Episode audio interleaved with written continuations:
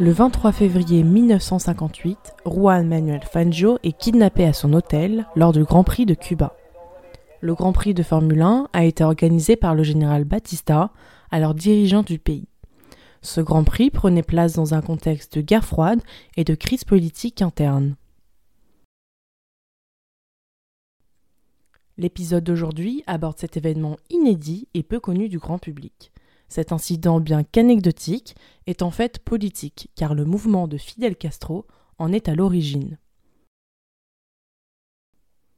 Je suis Marine et bienvenue dans un épisode de La Buvette, la série qui parle des petites histoires du sport qui font la grande. Je crois qu'après avoir vu ça, on peut mourir tranquille. Enfin, le plus tard possible, mais on peut. Ah, c'est superbe. Quel pied Ah, quel pied Italie qui est en train de craquer par Curry, way downtown. Bang! Bang! Oh, what a shot from Curry! Oh, look at the class, look at the moves! Baker, what was that?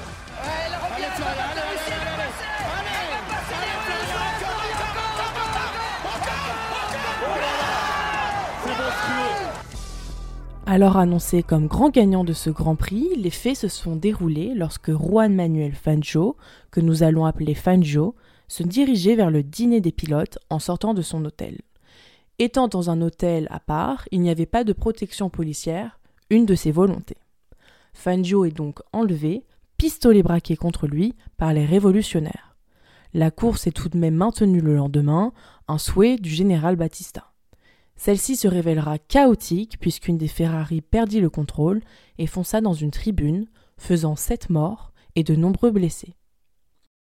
La course continua malgré tout car le drapeau rouge n'avait pas été agité. Ces rebelles appartenaient au mouvement du 26 juillet, mené par Fidel Castro. Leur revendication principale, annuler le Grand Prix pour mettre en garde de la dangerosité du général Batista. Et donc, l'embarrasser internationalement. Fangio avait pu écrire une lettre à la main pour dire qu'il était en vie. Après des accords passés avec l'ambassade d'Argentine, il fut déposé à minuit le lendemain, proche de celle-ci. Il est donc resté en captivité pendant plus de 26 heures. Mais alors, qui est Juan Manuel Fangio? World champion Juan Fangio was tipped as the winner, they said, but that was before he was kidnapped from his Havana hotel. His team members tell the police how Fangio was carried off at gunpoint by Cuban rebels who wanted to sabotage the race. Il commença sa carrière de pilote en 1936 dans une Ford qu'il avait retapée. Il a été champion national d'Argentine en 1940 et 1941. En octobre 1948, il a eu un terrible accident qui lui a quasiment coûté la vie. Il perdit de nuit le contrôle de la voiture lors de la course rejoignant Buenos Aires à Caracas et finit dans un fossé. Trois pilotes sont décédés, dont son coéquipier, ainsi que trois fans.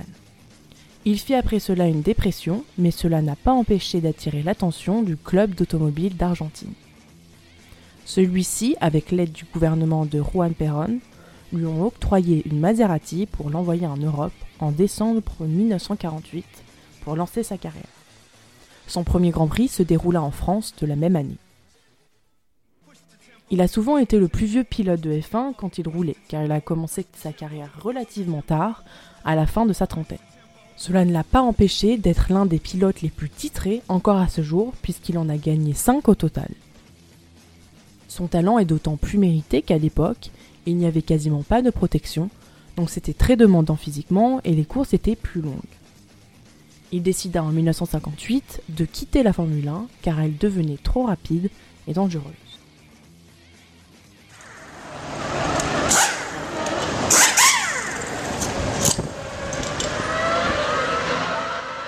C'est dans un contexte politique tendu que ce kidnapping a pris place. En effet, il y avait à la fois la guerre froide et la révolution cubaine. Nous allons nous attarder sur la révolution cubaine qui a débuté le 26 juillet 1953, d'où le nom donné au mouvement de Fidel Castro et Che Guevara, mouvement du 26 juillet créé en 1955. Fidel Castro était un homme politique cubain très engagé politiquement auprès des communistes. Il a été emprisonné de 1953 à 1955, puis fuit au Mexique où il forma un groupe de révolutionnaires dont les attaques ont pour la plupart échoué jusqu'en 1959. Che Guevara, quant à lui, était un théoricien et homme de ministre argentin. Il rejoignit Fidel Castro et son frère Raúl au Mexique pour préparer la révolution. Il était l'homme de confiance de Castro. Ces deux hommes combattaient Fulgencio Batista, homme politique et dictateur cubain. Il utilisait des techniques terroristes pour faire régner le patronage plutôt que la terreur dans son pays, ce qui lui a permis de s'enrichir, lui et ses associés.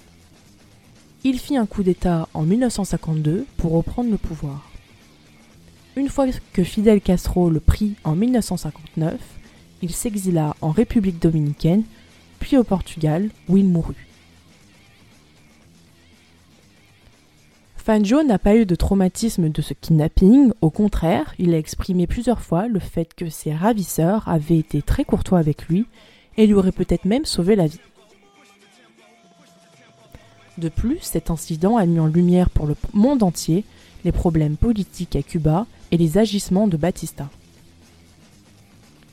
À l'heure où la FIA, Fédération internationale de l'automobile, voudrait que les pilotes cessent d'afficher tout soutien ou commentaire politique afin d'être au maximum neutre, l'exemple du kidnapping de Fanjo et son importance politique serait remis en question, tout comme la mise en lumière du mouvement Black Lives Matter par Lewis Hamilton dans ce sport.